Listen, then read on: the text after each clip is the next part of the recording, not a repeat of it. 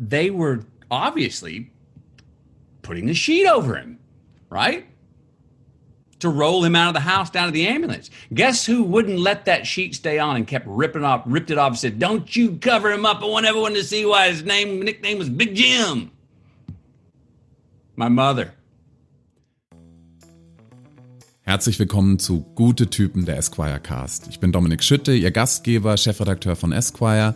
Und hier werden wir regelmäßig Menschen interviewen, die in unserem Printmagazin vorkommen, die auf unserer Website vorkommen, die wir super finden, die auch Lust haben, besondere Geschichten mit uns zu machen. Und wir freuen uns einfach darauf, ähm, hoffentlich ganz viele Folgen mit Ihnen zusammen hier tolle Interviews zu machen. Folge Nummer eins, logisch eine ganz besondere Folge für uns ähm, als, als Esquire-Redaktion. Unser Printheft kommt neu auf den Markt, zeitgleich mit dem Podcast. Und auf dem Cover ist jemand, den man eigentlich nicht vorstellen muss. Ich tue es aber trotzdem. Er ist nicht nur Schauspieler, sondern sogar Oscar-Preisträger seit seiner Rolle in Dallas Buyers Club. Er ist Unternehmer, er hat seine eigene Whisky-Marke. Ähm, er hat in einer der besten Fernsehserien aller Zeiten mitgespielt, der ersten Staffel von True Detective zusammen mit Woody Harrelson, mit dem zusammen er auch irgendwie die beste Bromance der Welt hat. Matthew McConaughey, er hat seine Autobiografie geschrieben. Green Lights heißt das Buch. Ist ein bisschen mehr als eine Autobiografie. Letztendlich ist er ja auch erst 50, sondern hat auch viel von Motivationsliteratur und darüber wollen wir mit ihm sprechen, denn da drin stehen wirklich unglaubliche Geschichten.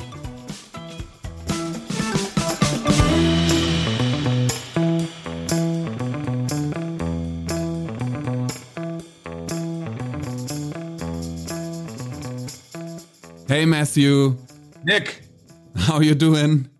Good, man. Good. Good, good, good. Running around, got the family. We're all healthy as we can be. So we're good, man. Yourself? I'm great. Thank you, Matthew. It's so good to have you. Um, thank you for doing this. Really great. Well, my pleasure, man. It's um, um, I'm I'm honored with the with with the book, and I and it, it's my favorite sort of creative thing I've ever done, and uh, I love talking about it. Yeah, before before reading Green Lights, you know, I, I thought I knew a lot about you, but man, I know a lot more now. And some of the stories are so breathtakingly funny and um, uh, really awkward. Um, uh, some of them I really need to double check with you. But Matthew, before we talk about the book, um, the pictures um, your kids took, they're so fantastic. Um, just, just thank you for that, and and please give them our best regards and our respect. Um, how did you, how did you guys, um, uh, the three kids and you, how did you, um, how did you realize that photography might be might be a great way to to spend your time? Yeah, well, so all I'm doing everything mobile photo shoots, my Lincoln ads, my Wild Turkey and Long Branch ads. I'm doing everything. I'm not I'm not going back to any production right now. I'm saying, look, and I've told everyone, if you want photos or videos or whatever, I'll do them here on site in my yard. And then they were like, how? And I go, I've got my own crew. so my daughter, I've all my daughter, my two eldest, my daughter and my eldest son, we've always, you know, that's how we shared our camera with them, our, our iPhone. You go, go, you know, go take photos. Um, and then I take photos. And so we'd sit there and we've always talked about, hey, look how you can frame here, or what are you trying to get? They have their different styles. Um, and so I said, look, guys, you guys have been, my kids been looking for ways to make money. And I said, okay, we got, I, I need a crew. And I said, so I started off with them. I said, look, if one of your shots gets picked out for inside the magazine, I'll give you 20 bucks. And if whoever gets a cover shot, I'll give you 50 bucks. And they were like, whoop. So then, then they got excited, and they were all every they all three had a camera in there. All three had a camera in there and were shooting. We'll see what what happens. You know who gets picked. Um, and then they got into it. Then my son, you know, we got a couple of GoPros, so we shoot these long branch ads here, and then he's learned things like, you know, he has all the gear. He, I said, you have to have all the camera gear, but you have to make sure everything, your batteries, your your lenses are clean, your batteries are charged, everything. And what I what they learned is, I said, look, there's about 30 minutes before the sun goes down. It's called magic hour. So the 30 minutes where about 95% of your shots are going to be used. So we're not going to shoot all day in the top highlight. I go, we can practice in the day, but that hour, 6:30 to 7 at sundown, that's when you better have your shit together. So the cover, Matthew, what was that shot? Um, was that shot in in Magic Hour? That was right around Magic Hour. Yeah, that was right about about 6:30. Yeah. And um, if uh, uh, Levi took the cover, right? Uh, so so your eldest son.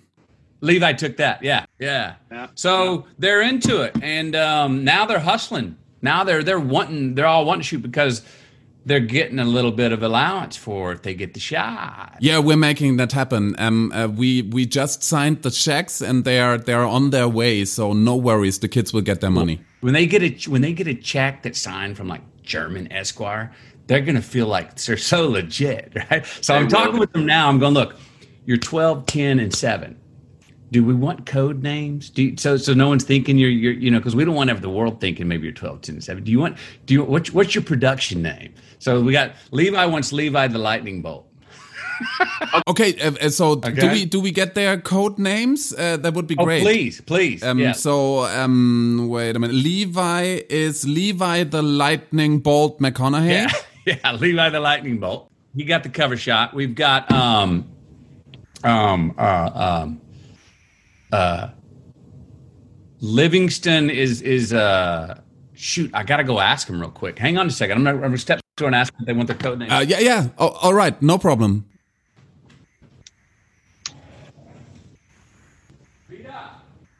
Ja, und da verließ dann äh, Matthew McConaughey, verließ da das Bungalow äh, und ging raus und hat die Kids gesucht und kam mit den ähm, äh, äh anderen Codenamen zurück. Also ähm, Levi, The Lightning Bolt McConaughey, seine Tochter Vida, die ist zehn Jahre alt, heißt Vida Caterpillar, ähm, also die Raupe McConaughey.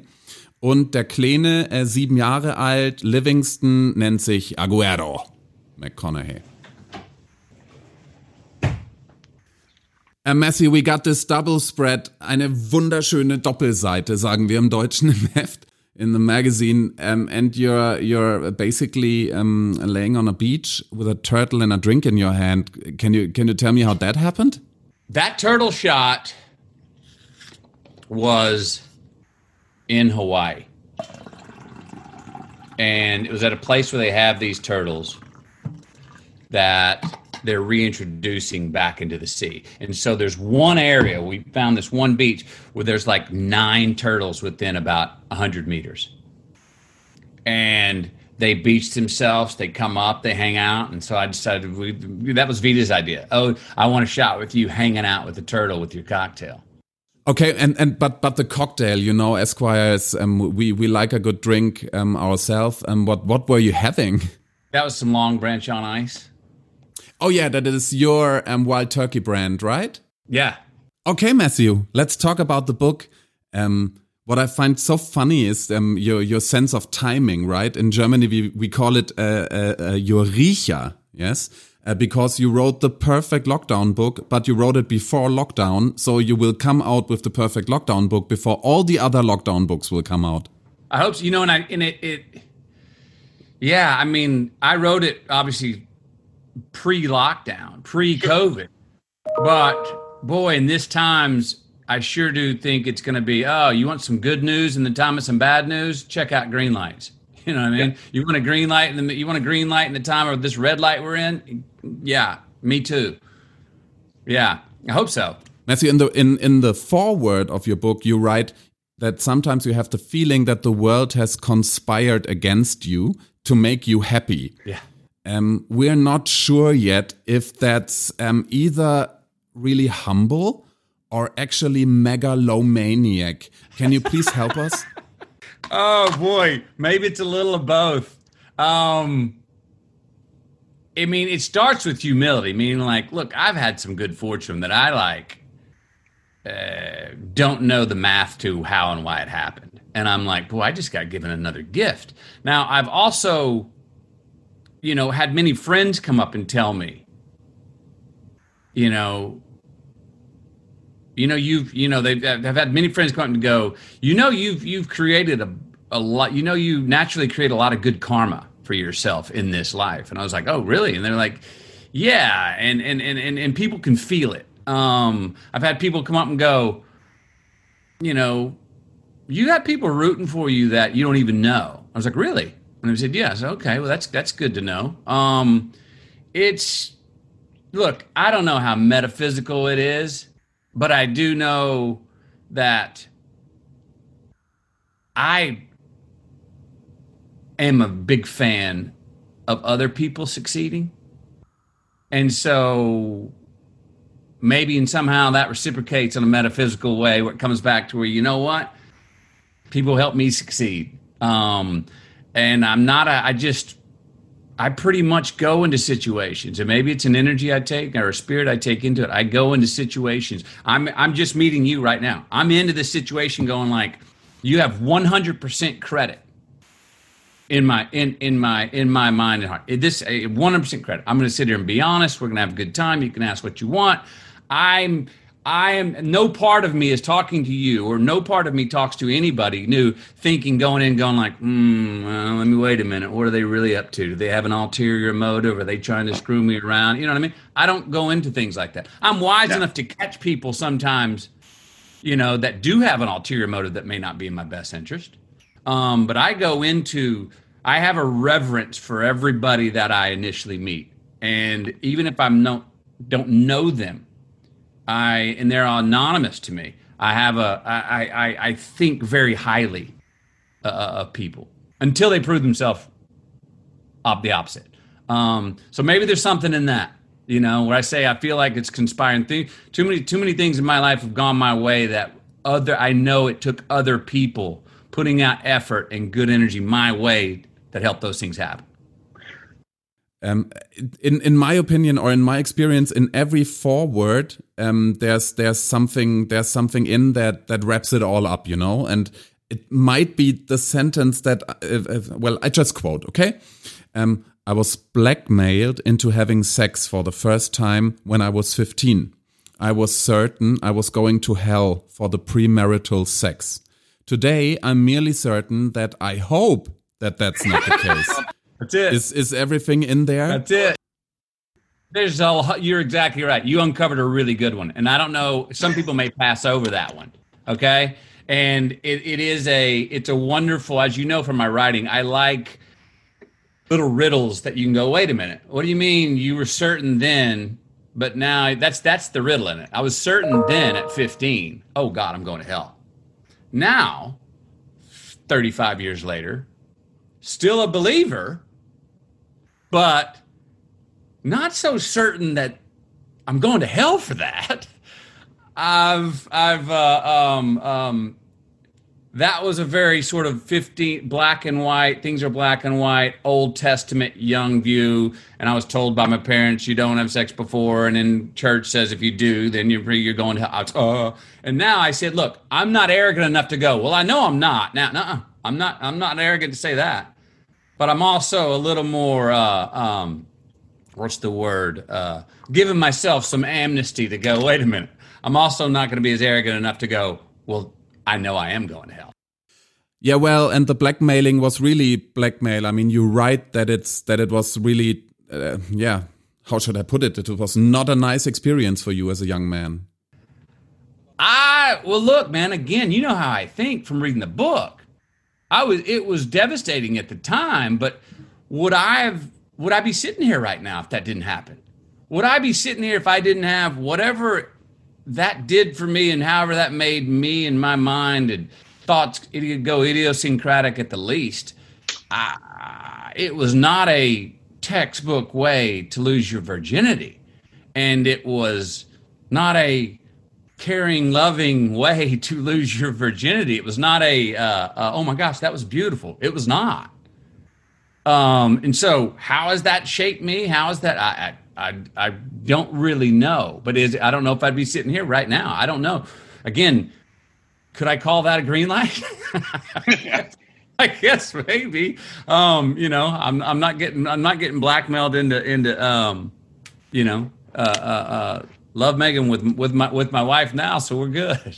I'm happy for you for that. Matthew, we could have 10 interviews um, just with fun facts about your life and, and, and what you did, but I had the feeling we need to concentrate on something.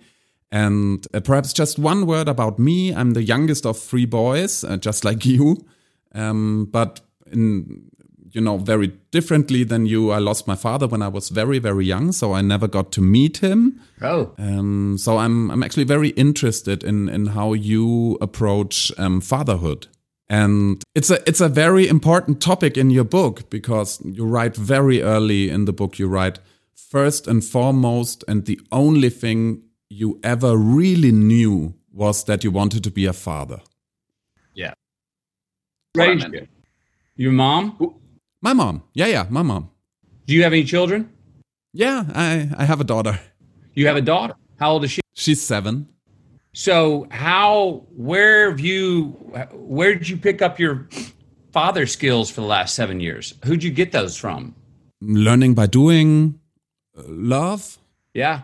Did you have friends that you were like, oh, I really admire how they raise their kids? No. Yeah, yeah, yeah. Of course, there are there are friends who who do this in a great way, but you know, you write about it in the book. I think that sometimes you need examples that you really don't want to be like. So this is, um, yeah. Some sometimes I see other parents and I think, no, this is not the way I want to do it. I respect it, but it's yeah, yeah, yeah, yeah, yeah. Well, you said something there a second ago that that that that I had heard my mom say many times, and you see it. I don't think I say it directly quoted in the book, but you see what I mean by the stories I tell. My mom always said, "Look, parenting, just love them, just love your kids. You'll not do it right, you'll do it better. It won't. But if you just say, "Hey, I'm doing this out of love," then you can't go wrong." So it's a pretty. If you're gonna have one thing in your pocket, you just said it. So you really can't go. You can't go wrong. Yeah. like a good Southern boy. You started with your mother. yeah. Thought that would be apropos. You know, they are just breathtaking stories about your parents in the book. It's the the book basically starts with a scene. Your father comes home and he wants to eat a lot. And your mother says, Hey, don't you become a fat man? And uh, well, that thing escalated really quickly. They were thre- uh, threatening each other, they were hitting each other, and it ended with sex on the kitchen floor. I mean, what the hell? Right? Carney. I mean, wild love, man. I remember, and mom knew, like I said, mom, that picture of mom's middle finger that goes left, right, left, right, broken four times. She knew what she was doing. I mean, she knew she was poking the bear, my dad, and she would do it. And she, t- to this day, again, you, and, and, and this is good for the readers to know, and you get it, I think, when you read the book to me this is a that story is, is the that's why I start off the book with it. It's it's the it's the ultimate love story. It's the beauty of brutality that that uh, that I saw and that my parents lived. Again, my parents divorced twice, married three times. Mom's middle fingers broke four times. She to this day at 88 years old is on our porch. And to this day, and every single day in her past would say, "Oh yeah. Oh, I deserve that. I earned that. I needed that." That's what I needed to communicate. So that was how they loved each other. Now, I remember hiding behind the couch, seeing it start, seeing mom start messing with pop. Come on, fat man. Uh, have here, have some more, fat man. And dad just going, and we were going, oh no, oh no, no, stop it. Mom, mom, mom, mom, stop, stop, stop. And then he, nah, that's some more, fat man. What? Table goes to ceiling. Mom knows it's on because here it comes. She poked the bear. The bear woke up. Mom runs over to that phone. Remember those big phones that would hang on the wall? And here comes dad, slowly just all six foot four, moving across the room. Just as you get, God damn you, Katie. And just as he reaches, she's like, Whop! just, I mean, bashed his freaking nose. He goes back.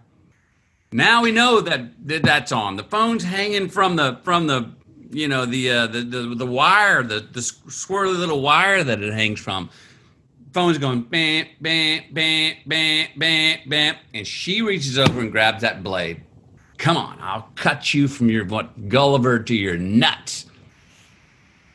They started circling, and that's when Dad saw that ketchup. And he popped the top off the ketchup. When I say like a matador, she's going like this, and he starts going Also das like muss man this. jetzt beschreiben. Äh, Matthew McConaughey ist in dem Moment aufgestanden und ähm, stand also mitten im, im Bungalow und äh, er spielt praktisch nach, äh, wie seine Eltern sich damals gegenseitig in Rage gebracht haben. Also er, Er steht im Bungalow wie ein Matador und hält eine imaginäre Ketchupflasche in der Hand, mit dem, mit der er die Mutter beschießt. Äh, später zeigt er mit einem imaginären Messer ähm, auf den Vater. Ähm, man müsste dabei gewesen sein. And she's getting covered and it's stinging her eyes. And he's having, he starts going, starts mocking her. And she's him, like, touche. And it worked its way to a stalemate. By this time, I'm still I'm still crying. Then they stop. She cries. He's got blood running down his face. She drops the knife. He drops the ketchup bottle. They look at each other and just fiercely went at each other and then slowly dropped to their knees and began to make love. That's when I left the room, you know, but there was no like pause on their part. They did not get objective and then go, okay, everyone, hey, boys, get out of that. No, there's no, it, it was live. And if you were there to witness it, you were there to witness it. But the roof came off the house, then God and the whole world can witness it. This is, we're not asking permission. you know what I mean? And what, you know, talk about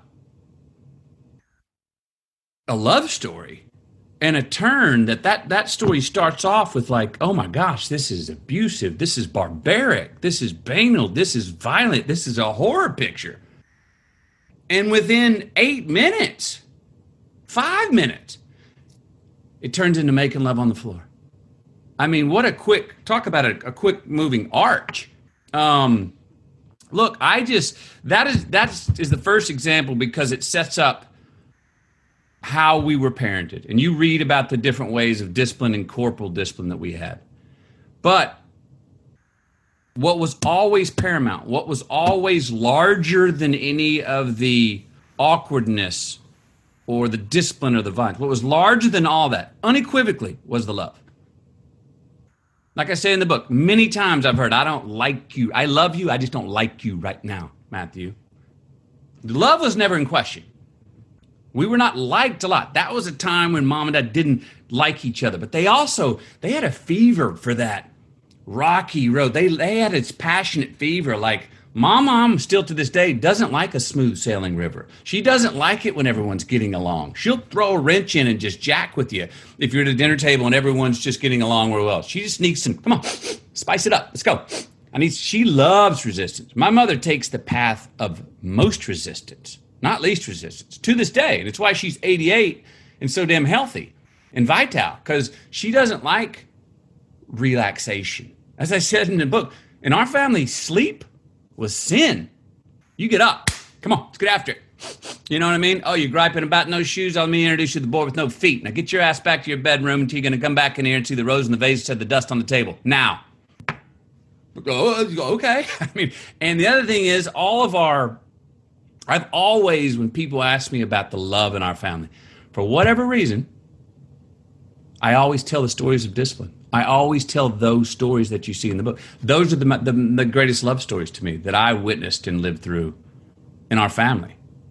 And the fact that, you know, I'll never forget sitting in the middle in the truck driving Pat, who got busted for, for, for, for having weed. Kleine Anmerkung, Pat ist der, ist der ältere Bruder von Matthew McConaughey. that he bought from a guy who actually worked for dad, which was another big reason. Pat wouldn't rat on the guy, would not rat on the guy that sold him the weed because he knew that dad would fire that guy and kick that guy's ass. So that's another thing that made dad blow up that he would that his son wouldn't tell him. So boom, it got violent, bam, it was over.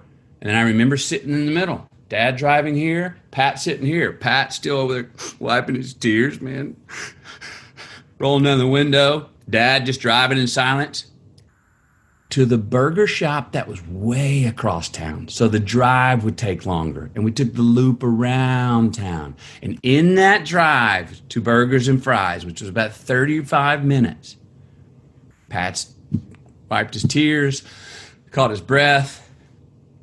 Dad slowly reached over and turned up the radio a little bit. We all kind of got in the jive of one song dad brought up something. Somebody, dad said the first word about something we saw. You know, it was about sunset, something we saw that was cool, and oh, isn't this burger going to be good? And all of a sudden, that was the end. There was never another word said about what Pat had done wrong.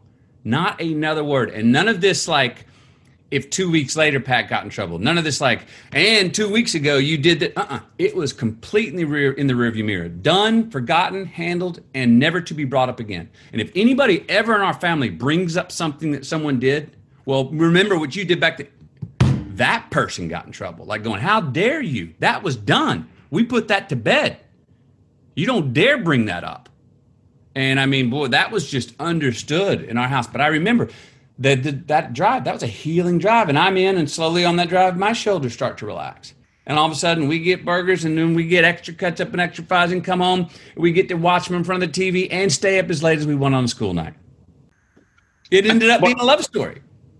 Well, as as as you tell those stories, you see there's obviously a lot of passion, but also a lot of violence involved.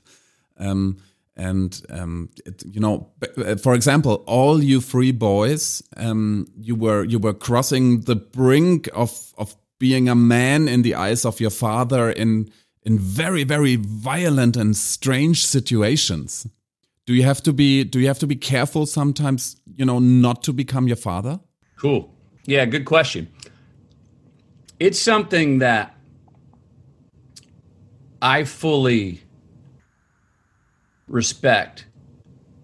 Look, how my fa- how my father, the generation my father grew up in, how he how how he grew up, um, how he was a physical man. He was a very smart man, but how he was a physical man, and that was how he communicated, and that was how I saw my mom love him, and how my mom was a feisty little New Jersey girl who who didn't want to sit there and talk things out. Let's have it out. You know what I mean? And she started those fights with him. You know what I mean? She pop him in his forehead. I remember, and he'd be like, oh, "Damn it, Katie, stop it!" Bow, bow, bow. Not Katie, stop it! No, come on, bow. And then all of a sudden, gosh, damn it, and there it goes. Um, I don't choose to.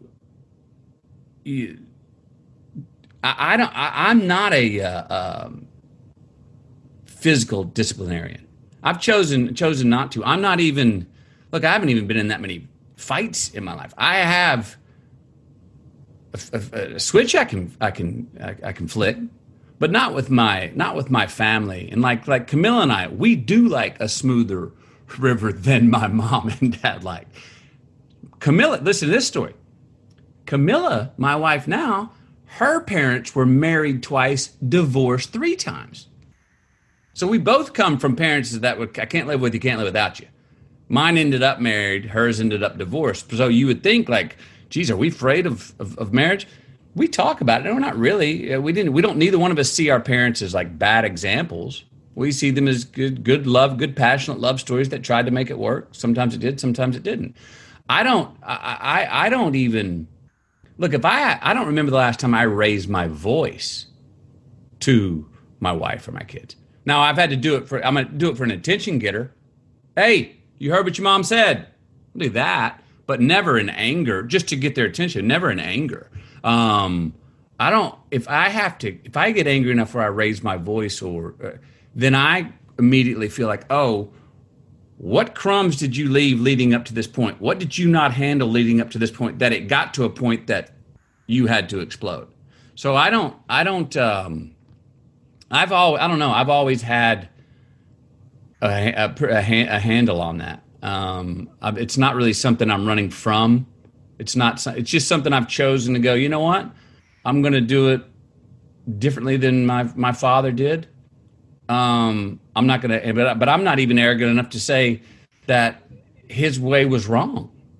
It I would not. I can't even say it at all. I think the way what what as I say in the book, I wouldn't trade one of those butt whoopings for the for the for the for the values that I got from them and they were always done for the right reasons. Like I said, I say it in the book. Don't say can't. Say I'm having trouble. That's a good life lesson. And it was a good reason that I got in trouble. Don't, you know, my answer to your own name. You know, not Matthew instead of Matt. That was from mom. Um, um, what was another one? There was, uh, uh oh, don't hate. I remember the time. I remember that that ass whooping I got. It was at my own birthday party. And I told my brother was Jack with me. I said, "Oh, stop it! I hate you." And I said it because I had heard someone say it at school, And right when I said it, I knew I was like, "Ooh, that might have been a bogey. That might have been you might have messed up." And my mom stopped the party, my own party, told all the kids, "Shut up, quiet, everyone, everyone." And me on came to me in my birthday party with a cap on and goes, "What did you just say?" And I went, uh, I, she, what did you say to your brother? I said, I, I, I, I, I said, I said, I hate you. Whop! Right there in front of everybody, man. Don't you ever say that word, hate, especially to your brother. We do not hate. Whoa, man. That was a really good ass whooping to get. That stuck with me. I've not, I don't, I haven't, haven't, I haven't used, I don't use that word ever. And the fourth one is not lying. My wheeling, I, that I lied to my dad about stealing that pizza, man. As I said in the book, if I'd have just said, we stole the pizza, shit, we got caught, that would have been like, ah, dang, you got to get better at it, son. Let me tell you how to get better at stealing a pizza. You're obviously not good enough at it right now. But because I lied, that's what broke his heart. Um, was was that the moment where you could have become a man in the eyes of your father, but didn't happen the way you know perhaps he expected? if that night, if I would have said, like I should have, yeah, we, we tried to get away with it. Shit, we got busted. He would have been like, God damn it, you know, and would have kind of got on me a little bit because I got caught. Remember the whole story through the or, or theme through the story was don't get caught. But he just said like I've stolen plenty of pizzas and da da da. I've stolen plenty. Blah, blah, blah. But but you got and it and it would have been we would have had our beer later that night. You know, but I didn't. I lied and I crumbled. I pissed my pants. I choked. You know, and that to him was just he was just like, what can I do as a father, man? What what what what my own son, you're lying to me about that? You're not man enough to own up to that? No, I wasn't. My brother Rooster was earlier. You know, he would have. I got I was I was the chicken shit. You know? And it wouldn't have been and and, and that's what I remember I, I remember the look on his face so clearly. It broke his heart. And he was like at a loss. What have I done? What what can I do as a father? That, that I've that I've got a son that I'm raising and, he, and he's too chicken shit to just tell me the truth about stealing a damn pizza, man. It broke his heart. He was trying that would have been a rite of passage if I would have admitted it that night that we would have become buddies that night. But I didn't. I I I I I failed the test. Your middle brothers um, crossing the brink moment, so to say, was um, when when um, your father woke him up in the middle of the night um, to take him to a high pissing contest, um, which he actually won because he didn't let your brother pee all the time until they've been there, I think 150 miles away. I mean, what the actual F?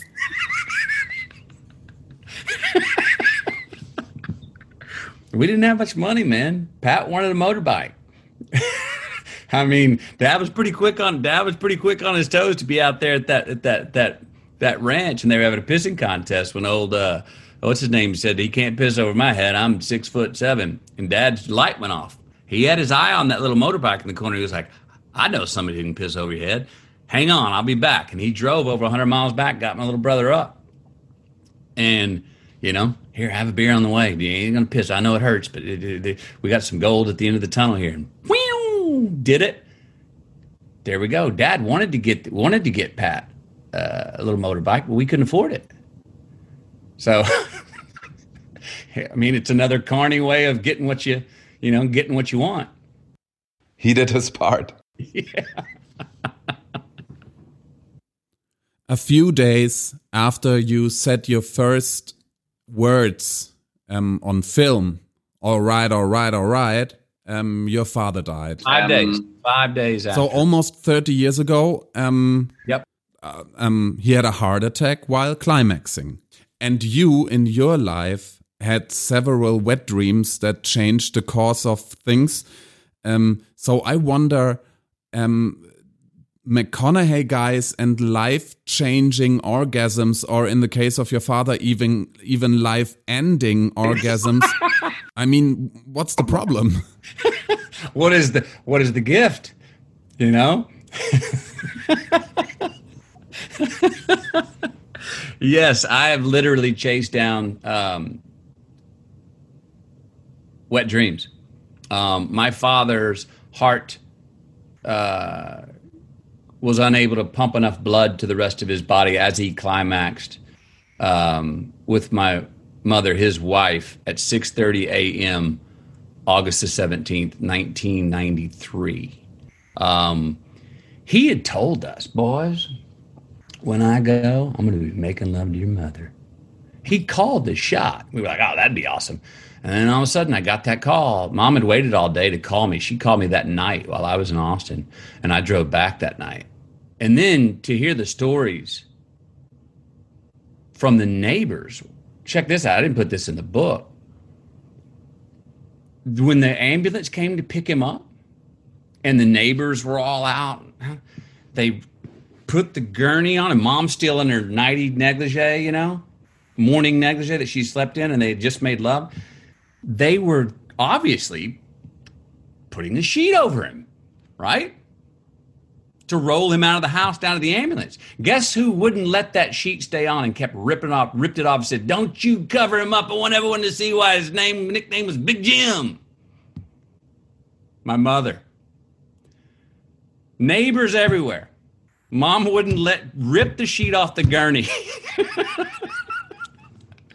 and crying and screaming, Don't you dare cover him up. Wanted you to see him how he went out. See why his nickname was Big Jim. it was carny, but so full of life, man. I mean, you see me when I smile, I tell these to smile and laugh. I think they're beautiful. Um, and so, yeah, I got that call. I went back. We had the wake. Um, and then the family said, get back, go back, go back and do your your job. And I talk about it in in, in the story. There is serendipity in the fact that he actually was alive. He didn't get to see me do it, but he was alive when I started doing the thing that became a career for me. And what I mean by that is there were things before that, you know, dad, dad, dad, I get really, can you help me buy the skateboarding elbow pads and the knee pads and the skateboard? Well, you sure, son? I mean, I, you really want to skateboard? No, dad, I really do. That's what I, that's what I want to do. I really want to work on. I want, and I got, you know, and he pitched in and got me the pads and stuff, and I never followed through on it. I never became a good skateboarder. I kind of did it for a couple weeks and kind of left it. And so looking back, there are things that I did that I was like, oh, I really thought that was going to be a passion of mine, and I didn't follow through. So I kind of half-assed it, and I talked my dad into helping me out with something, and and helped me, and, and I half-assed it. And now, oh, later on, I was like, oh, but he was alive for the first thing. You know, those were all these little little one-off fads I tried and hobbies. And now I go, oh, he was alive for the first five days that I started something that was more than a fad, more than a hobby, more than a job, became a career. And so that I'm like, we overlapped. Me becoming and doing what I've done overlapped with his passing. While he, he was still alive when I started it. And I find some solace in that. As as you said, um, you already said your famous um, first three words. Um, does that you know soothe you? Does that does that help you um, thinking about your your father's death? Yeah, I mean, look, I never thought about the the the, the meaning of those three words, sort of in relation to his moving on. What's that, buddy? Oh, that was Levi. Um, but as I say in the book, you know, it's why I'm still honored to hear those words and, and, and find it a compliment. And when someone either tattoos them on their inner thigh, says them out loud, or puts them on a T-shirt, I it's the first three words I ever said in a my first five minutes of a, the job that I thought might just be for for two nights and that was it. And then I would have gone on and become whatever else I would have become. And so there that, that, that when I talk about launchpad lines that was my career that was my launchpad line for all of my career. Okay as I said there are several wet dreams that change the course of your life. Yeah. Um, wet dream number one and uh, I may quote I was seeing myself floating downstream on my back in the Amazon River, wrapped up by anacondas and pythons, surrounded by crocodiles, piranhas, and freshwater sharks. There were African tribesmen lined up shoulder to shoulder on the ridge to the left of me as far as my eyes could see. I was at peace. Then I came and I woke up. Could you please tell us what's going on? Yeah, sure. So this dream was 11 frames. Oh yeah, the fr the frame thing. Can you can you explain? Uh, I didn't get what do you mean by frames in that in that sense? 11 frame snapshot. Snapshot. Snapshot. Snapshot. 11 frames, 11 seconds. So there were 11 images I saw my I saw I saw I was myself. I had my POV. I was wrapped up in all these the, the anacondas and snakes and stuff and sharks and fins. And then I was up above and I saw myself as a small uh, figure wrapped up going down this Amazon, Amazon River. I then was back in a POV and saw in the foreground the pieces of the shark fins and the snakes. And then to the left, there was a large rocky cliff and it was way up high where right to the left of me as I was floating this way. It was it was probably you know 100 meters high here, but from there all the way down until it dipped into the horizon, there were African tribesmen, black tribesmen in tribesmen gear, shoulder to shoulder with shields and spears. It's I mean, tens of thousands. They would have been lined up until they were just into until it went off into the horizon. Um, and then uh, there were obviously there were there were 11 total shots frames like that that's the 11 frames 11 seconds and then i had a wet dream. So as i talk about in the it was not your usual wet dream. It wasn't you know, sexual relations and and and and and i was the only person there and, and i was in contact with, um, and all those elements in the dream, in the 11 frames, I remember this that the beginning of the dream, when I was wrapped up and couldn't get free, but I would, I, it was a nightmare. I remember clenching up, ah, ah, like this is, it's gonna, this is gonna be, I'm gonna break my molars, having a really bloody nightmare here. This is horrific. And that within the 11 seconds, I went from this is a nightmare. Oh God, is it real? Oh God, God to all of a sudden, I relaxed by frame two into, ah, uh, no. And then all of a sudden, I wasn't fighting back in the dream. All of a sudden, the dream went from being a nightmare to a beautiful dream. And whoa, this is wild and mystical. And what does this mean?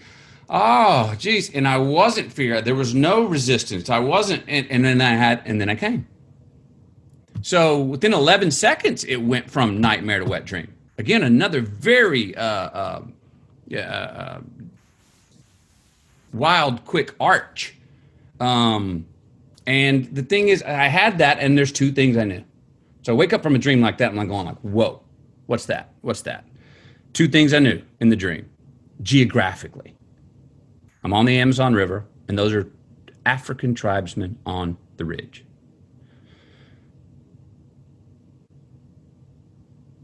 So what do you do? Well, me, I go to the Atlas and open up the continent of Africa. this, I mean, for an hour and 45 minutes, I looked for the Amazon River in Africa. And I remember I called my buddy who's in the book, Rob Bindler. I was like, dude, where's the Amazon River? I'm not finding it.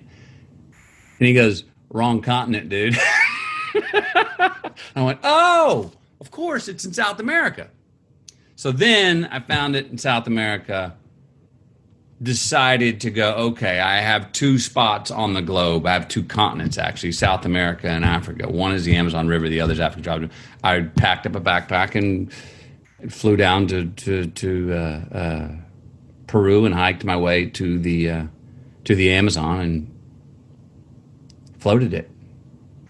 Um, okay, a wet dream number two took you to Mali. I have the same dream again. What is it? Um, how many years later? Four or five years later. exact same 11 frames, 11 seconds again. Exact same. And I came. Now I wake up and I go, whoa, okay. I guess I have another half of the. I didn't fulfill the promise of that dream. The trip that I took to the Amazon five years ago, that must have only been half of it. Obviously, the other half is the African tribesmen. So then I'm stuck with, well, geez, Africa's a huge continent. That's the only sort of intel I have on this is that it's African tribesmen. And I was in the Morrison Hotel in Dublin on the north side of the Liffey River. Um, and I'm sitting there just thinking about it. I just finished Rain Fire. I'm like, I, am over here on the I'm over here on the eastern side. I know I need to go to Africa. Africa's closer from here. I don't want to go back to the United States. While I'm here, I, I should leave here and go to Africa. And then, but shit, where?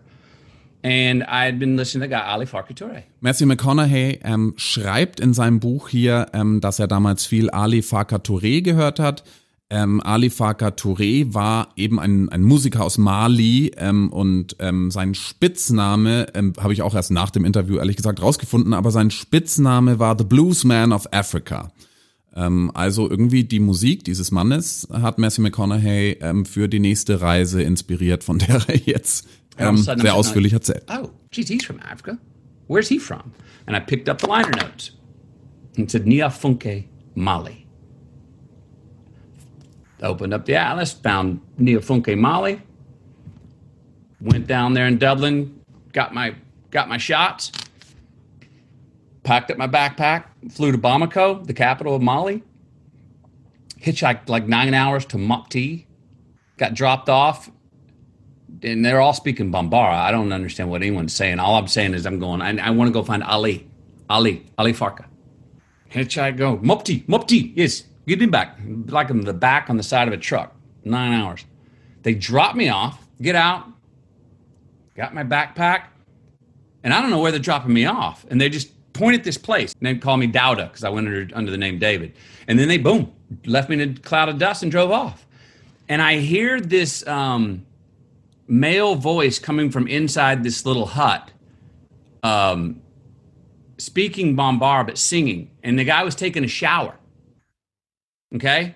And I'm sitting outside, and all of a sudden, in the middle of the singing, evidently he had seen me out front. And he just stops and he yells at me, he goes, Put your bag down. You are home. Finished his shower, came out, and he spoke some English. He says, What is it you look for? And I said, I'm looking for Ali Farka Touré. I want to go find him. He's like, Okay. I go, I need, uh, do you know a, a guide? He goes, Yes, I know good man. I know good man for you. He goes, Meet me this place tonight, six o'clock. Dinner. I get there for dinner. He has another. There's a third man there, Isa, who is in the story, is prominent in these stories. And I sit there with Isa. Isa speaks some broken English. I tell him what I want to do. He works it up. Yes, I can have my boat ready uh, in, in, in two days. I will need to have um, my friend Ali, who will be, who runs, make sure the boat's running well, and I will also have Amadou with us. He will do the cooking, and we will go upriver. It'll be four days to get there, but we can find Ali and Niafunke. He gives a price. I sit there and go, nah, come on, man, that's too much price. Discuss. And I talked him down and gave him a price over the table, and he agreed to it. He then paid, without not in front of me, paid that guy that he dropped me off, who introduced me to him, his sort of finder's fee, gave him cash. And then all of a sudden, I'm on the boat. We're going upriver. We're camping out along Bozo Fisherman, and we pull into a place called Niafunke and go into town looking for Ali. 30 minutes after looking, we're walking through, and this Land Cruiser's coming at us and makes this turn, comes flying by this sandy road, and just whoosh, dust and sand everywhere. And as it clears, Issa goes, This is Ali! This is Ali! So we go heading down there into town, following. He's way ahead of us. We go into town. We go to his first wife's house. Where's Ali? Ali is not here. Okay. We look around. We find out he's got a second. He's Muslim, so he's got a second wife. So we go to his second wife's house, and he's there. There's Ali. Ali does not know me from Dowda, which is the name I'm under Dowda. He is told by Isa and Bambara, this American man named Dowda has come to Mali. You are one of his favorite musicians. He has come to to meet you. Ah, oh, good, good. His wife makes up a meal. They we sit on the floor in a bowl. You eat with the right hand, you know, not not not the not the uh, left one or whatever that uh, that's the manners. I remember this. he had an orange crush, right? Which was a remember the you know the drink, the orange soda. He had an orange crush. He didn't offer me an orange crush. He had the orange crush. I had water. He didn't offer anyone an orange crush, but we sat around and ate. He then put and put on videos of, and for whatever reason, I had blanked at this time in front of him with him. I had blanked on this favorite song of his, I Do, A I D U. beautiful love song. If you get a chance to listen to it, I have a listen. It's my favorite love song ever. And it's about trusting yourself and trusting humanity. Um, it's not actually about a woman at all. Um, and it's in Bambara, so I had always thought it was a romantic love story, but then when I read the liner notes, it's actually about trusting mankind.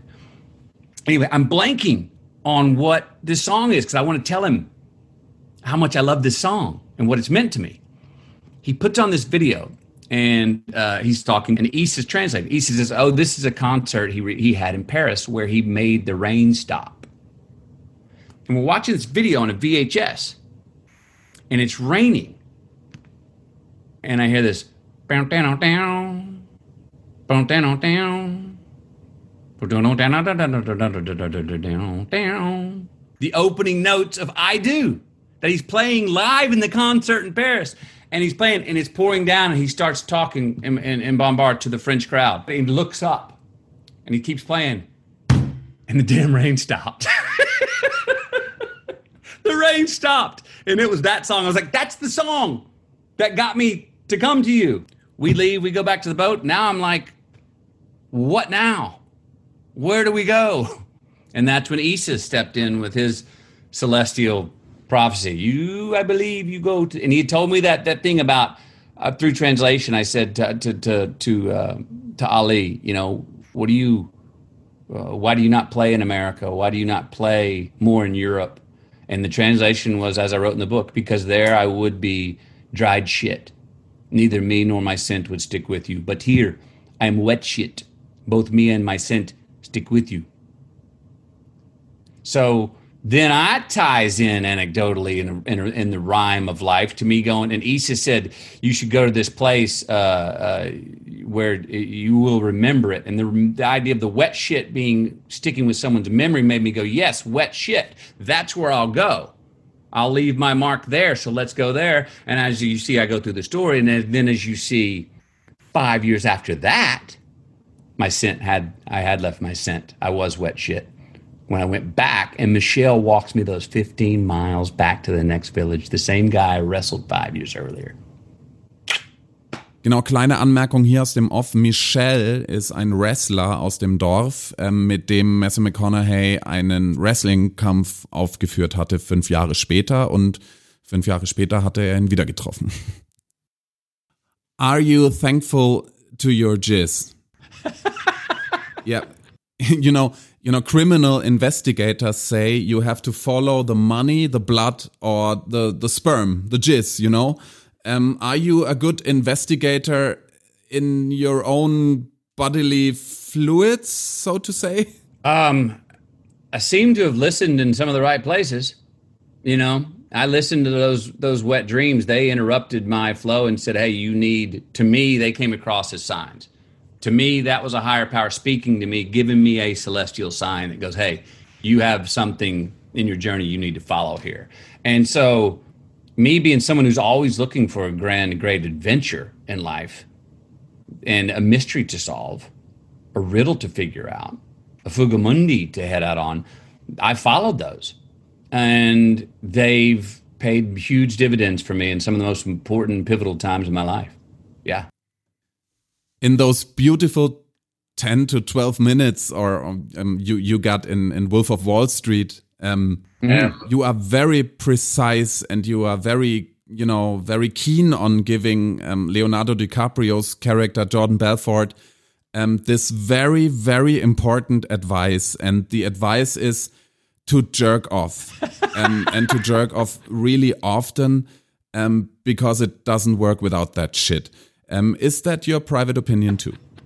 Well, for for Jordan uh, for the guy I played you dare in the stock market. Yeah, as I said, you got you got to get some base with all this treble, a little mayonnaise with all the mustard. We got to get all the ding ding ding dings out of us. We got to get down baseline. So go jerk off a couple times a day. That's rookie numbers, man. You got to make this a practice. All right, for you. Go in there, level out, keep the baseline, so you can stay out of all this static, all the static. Now, look, personally, hey, that's up to everyone. Monks don't monks don't do it, but sometimes you got to move things around, get the energy flowing, and you're blocked up. It's good to. Uh, clean the pipes. Well, I mean, in your book, there's a workout list, and jerking off is on there. hey, some for some for some people, some days, some of us, that's that's it. That that'll that'll be it. Hey, it's it's it's legitimate. It's one of the, it's it's one legitimate stop on the workout scale from having a glass of water to uh, running a marathon or being a triathlete. Matthew, Wet dream number three. It got you married. Yes.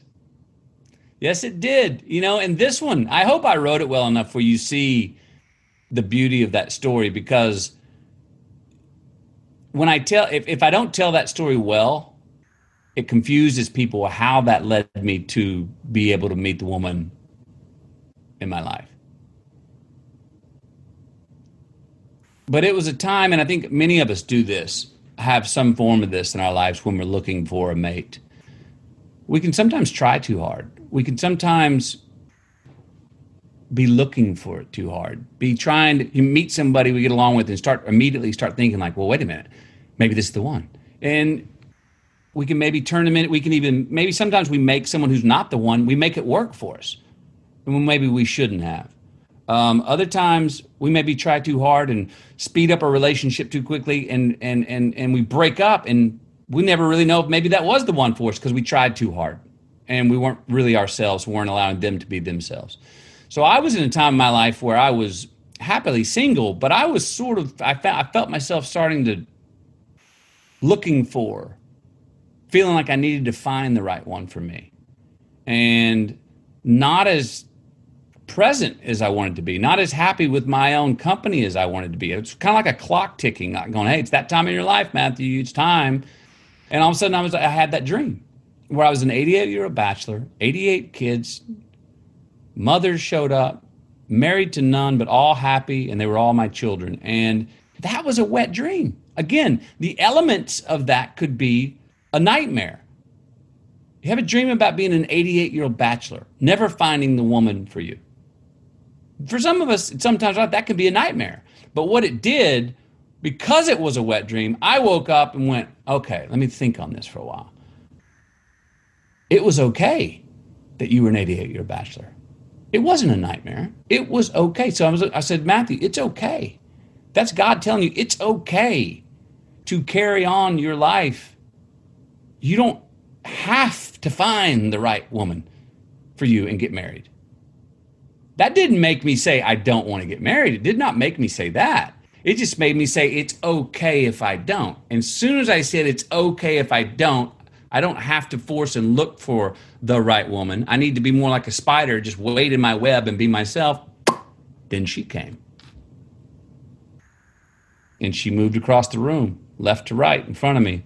And I did not say, Who is that? I said, What is that? So, Camila, she's your wife um, the mother of your children, and um, and you you fulfilled your dream. You know, you always wanted to be a father. Um, let's let's talk about how you approach fatherhood. Well, I'm going to go back to the one we shared early on an hour ago. When you're stuck and you're not sure if you're doing it right, just say, "Hey, do I love them? Am I loving them?" And you really can't go wrong if you just go, "Look, I'm just going to give them all the love I got." Um, I it, I mean, that could go on a, a bunch of philosophies and importances that I, I feel in fatherhood that I'm doing my best to practice. Um, so, as a father, I'm a shepherd of them. I have learned this, and you probably learned this with your daughter. I used to think it was much more environment that, that, that we become who we are over our environment more than DNA. With every day that I've my kids and my oldest one's 12 with every day that they've lived i'm reminded more and more that it's dna it's they're hardwired. They kind of are who they are. DNA matters a lot more than I thought before having children.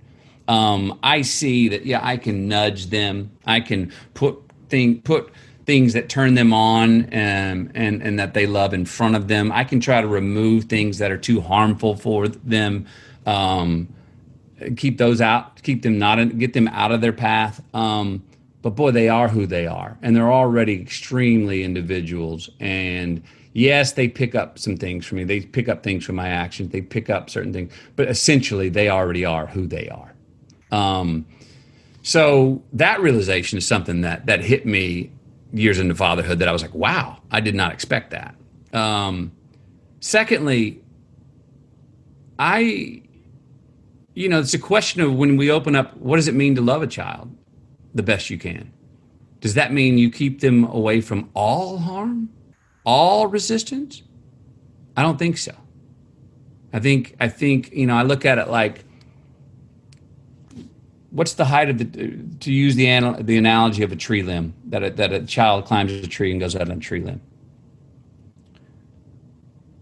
Child's not afraid to climb high into a tree until they fall. It's only after they fall that you go wow now i'm kind of scared of heights. Before you fall before anyone tells you oh don't go higher you just go. Well for my money, the way I'm trying to be a parent is if you're up there on that, that tree limb that, hey man, if you if you fall, you're pretty good. You're gonna get a hell of a bruise. You're gonna you're gonna, it's gonna hurt. I'm probably gonna let you keep climbing, not say a word. Now, if you get way up into that tree where you're like, dude, if you fell from there, you're majorly injured. Now, if it gets to that height, I'm gonna be like, hey, buddy, come on, come on down here just a second. Come on, come on down a little. I want to talk to you, you without make without alarming them. Because you could you if you got a kid on top of tree and you're like, oh no, don't do it. All of a sudden they freak out and they go, what? you know, and then they may not climb as well. You know, so it's those things that I want I want our children to just like put a bunch of children on a playground and just have free play. Don't have an organized play. What, let them argue let them work it out. Don't go go, hey guys, let me get in the middle of it. No, let them negotiate. Let them work it out. Let them win, let them lose, let them win the argument. Let them choose to carry on or go do something else. That I think is very a very good form of loving a child, a responsible way to love a child. Other times it's like, well, no, I want to remove that harm from my child's way or redirect them because that could really hurt them. And I don't want my child to really get hurt. That's also a very kind of responsible of, I believe. So I think it's it's it's it's balancing those throughout their life, letting them be able to negotiate because once they're out of the house, if you I do believe if you've if you've coddled a child too much, they will be ill prepared to handle things in the real life because the world's not fair. Not everyone is out for what's best for you. Not everyone, you know, the, the world is not fair. Things you will get you can get fired. You you can uh, um, from from from jobs. People there's competition. There's people who don't really have your best interest in mind. So I want them to be I want them to be up to speed with the realities of the world, but also understand that we fully believe in our family, and I you see it through what I write about in the book. I believe in in in in the goodness in people. I believe, as I said, you started off the conversation in ways the world's conspiring for, for my happiness. I mean, I, be, I believe in that. Now, just believing that can also bring, has also brought me happiness, you know, um, or, or, or made that true in ways that maybe it wouldn't have been if I wouldn't have believed that. Um, so, you know, we want them to be, we want our kids to, to, to understand what, be ready, they be autonomous children, conscientious and confident. And, and I want them to be individuals. That's what I mean by autonomous. And that's been one of the assets of this COVID time for us as a family. My children have doubled down into creative things that they love to do, like Levi with the, making short films and photography, and Vida sewing fashion things. They're doubling down on those. And if they were in school, physically in school with all their friends, I don't think they would have invested the time in these creatives. They wouldn't have. So, what I hope is that when they do go back and engage in school, they'll have the confidence in their own what they in what they do that if there's 20 kids and 19 want to go do that, but they want to do something else, they can go, no, I'm good. I'm going to go do this. I hope they have that that kind of confidence. Is the the boy's father Matthew McConaughey the same person as the daughter, Father Matthew McConaughey? I think so. My wife may beg to differ. um, again, back to the DNA, how they're all who they are. Um, and I write about having a daughter, how it's the only honeymoon that lasts forever in the in the book. Um, we, I, it's pretty pretty close to the same same father. Um, it's a bit of a different relationship, and it's still it's kind of becoming one now that she's ten. Um, you know, there's certain things that boys talk to their mother about. Certain things boys talk to their father about. There's certain things girls talk to their mother about. Certain things they talk to their father about. Um, and you have different children start to have different relationship about different things in their life with different parents, and we're completely fine with that. We're always like, hey, don't want to talk to me about it? Go talk talk to mom about it. Don't want to talk to mom about it? Can talk to me about it. And Camila and I do that vice versa. You can talk to whoever, or if you want to keep keep it to yourself, you can do that. But just know you can share it with us, and we you're not going to say anything to us that we're going to go, oh, you what? We're going to go, yep, know that deal. Yep, that happened. This happened to me in this way. Um, so you know, but Vida in our family, she's actually got the most scientific mind. She's the one that sums things up. Levi and I are the storytellers, conspiracy. You know, let's let's figure out this theory. Where are the car keys? Can't find the car. Having trouble finding the car keys. Maybe they're in the coat pocket that I wore yesterday when I parked the car. But the coat pocket's not hanging on the on the coat rack. So maybe Mama moved it to the storage closet. And while we're doing that, coming up with these scenarios Vida's over there drawing something. Don't even think she's listening. And she'll just kind of come by without even looking at us and go, Here you go, Popeye, and hand me a picture she drew. And I, oh, that's really great. And she'll go, Thank you. And as she walks off, go, Did you check the ignition? And sure enough, the keys will be in the ignition. So she's the one that kind of breaks stuff down to come on. It's not it's it's all simple. You know, she's actually our tech wizard in our house at 10. Hey buddy. I made a new color. You made a new color? Yeah, Come here. Say hi. Hi. This is Livingston. Wait, he's muted or something. No, he's with he's with German Esquire. Wait, no. He likes your photos. and he's also muted because he's n- uh, we can't hear him. Is he muted? Oh uh, yeah, sorry, I'm always muted. So so uh, you know, there's no noise, um, no noise in the signal. Uh, buddy, how you doing? It's so great to see you. Thank you for the great photos. You're welcome. Unbelievable. You are so talented, you kids. oh, and we pay for it. There's some checks coming. There's some cash coming. He's writing the checks. They're coming. Jetzt tanzt der kleine ähm, Livingston There we McConaughey go. quer durchs Yeah. Bungalow. Er freut sich sehr. Um, Geil. Yeah, and that's that's the youngest. That's Livingston, um, and he's our he's our house comedian. Um, so, you know, I, I mean, I look. I think I'm pretty similar on how I parent both of them. We're getting into those teenage years.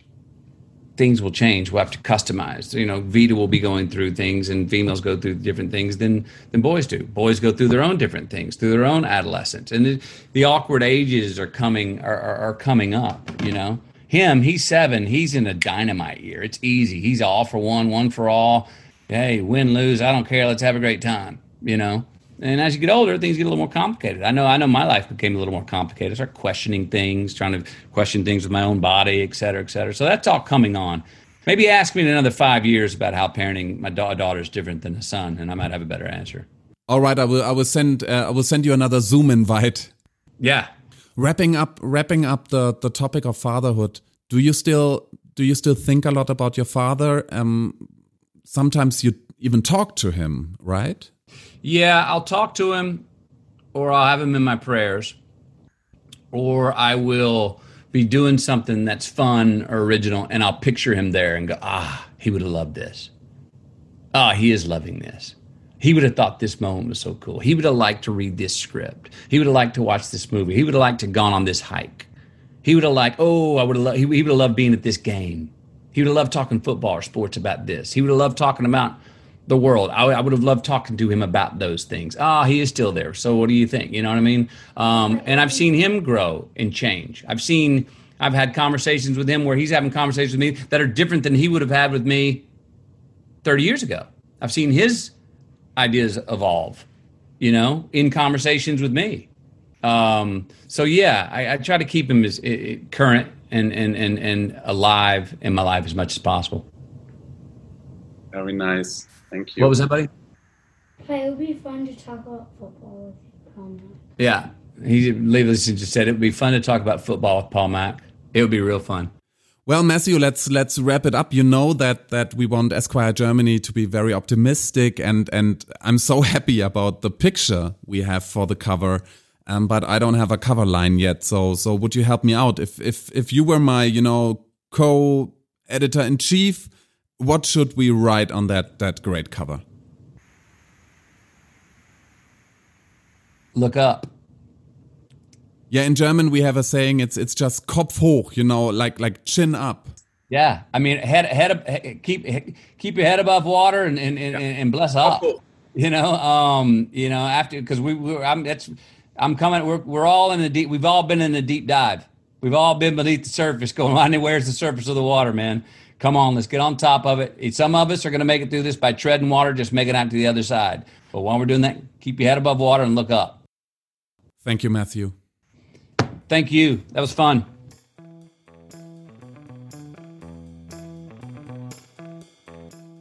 Das war Folge 1. Mehr gute Typen finden Sie in unserem Printmagazin. Wir sind total gespannt, was Sie davon halten. Vielleicht mögen Sie es sich ja holen. Bleiben Sie uns treu, bleiben Sie gute Typen.